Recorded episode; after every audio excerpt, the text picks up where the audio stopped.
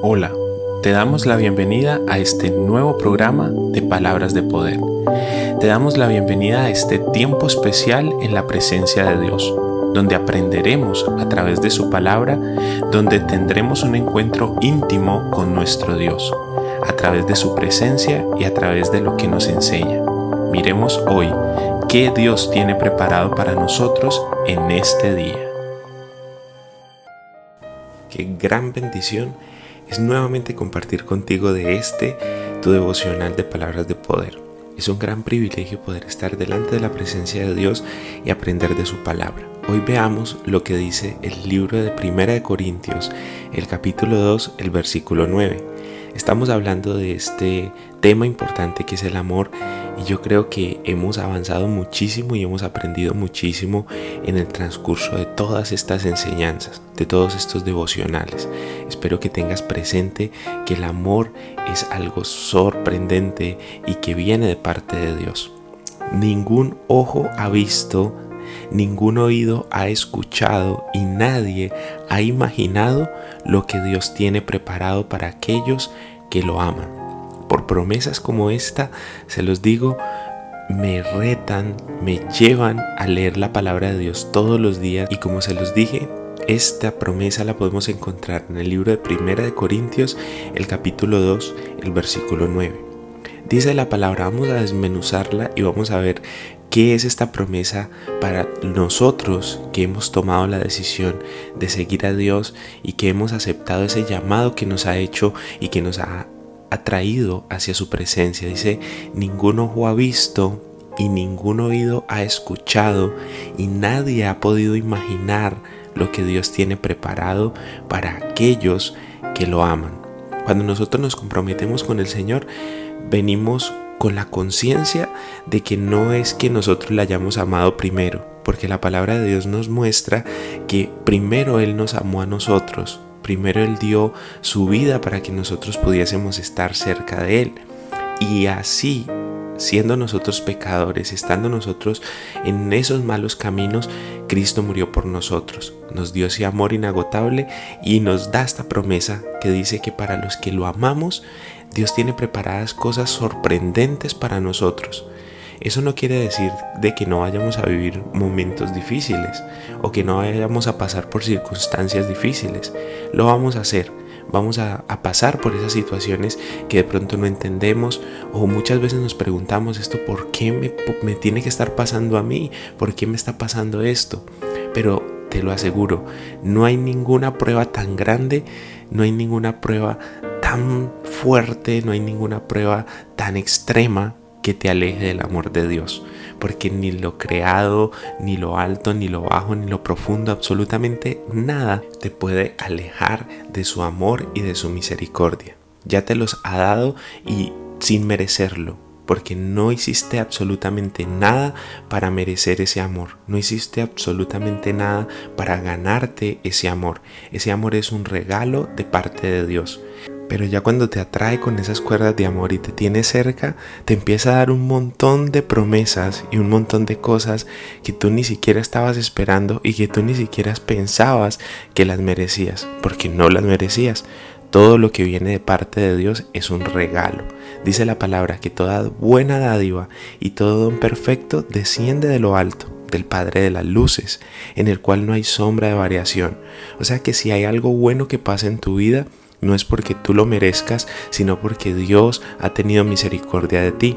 No hay ninguno en la tierra, en el mundo, que sea tan bueno como para merecer esa muerte y ese amor de Dios por nosotros. Somos pecadores, todos los días cometemos errores, pero tenemos que estar bajo control, bajo el control y el dominio del Espíritu Santo en nuestra vida. Ningún ojo ha visto ningún oído ha escuchado y nadie ha imaginado lo que Dios tiene preparado para nosotros.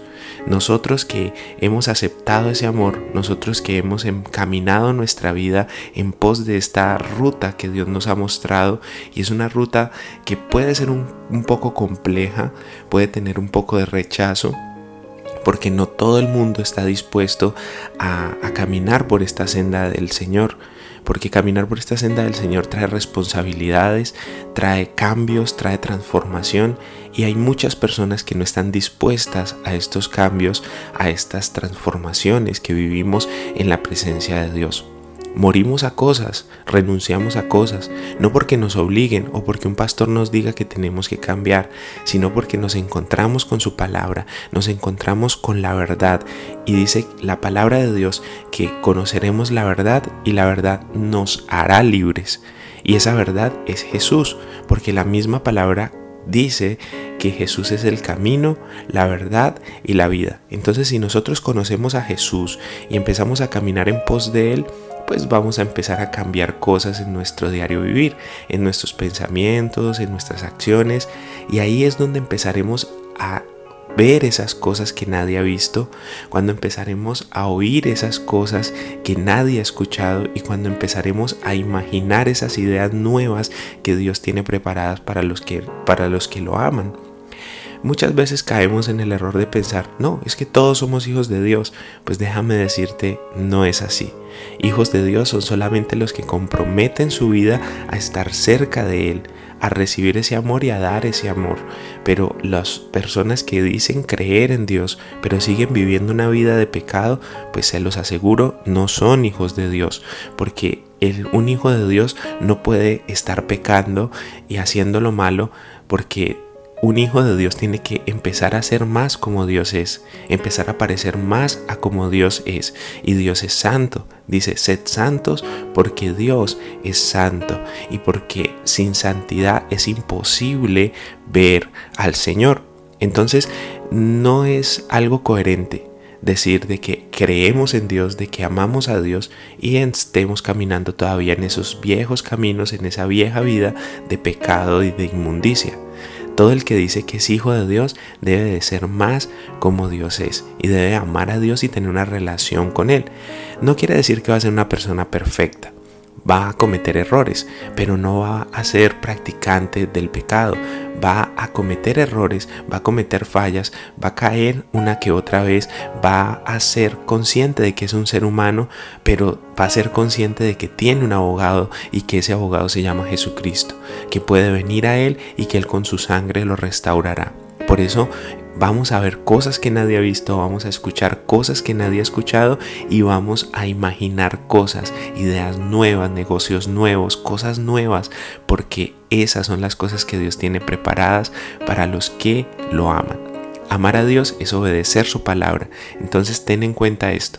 ¿Quieres ser verdaderamente amado por Dios y ser verdaderamente amor hacia Dios, dar de tu amor hacia Dios? Obedece su palabra. Esa es la regla principal y además es un mandamiento de parte de Dios.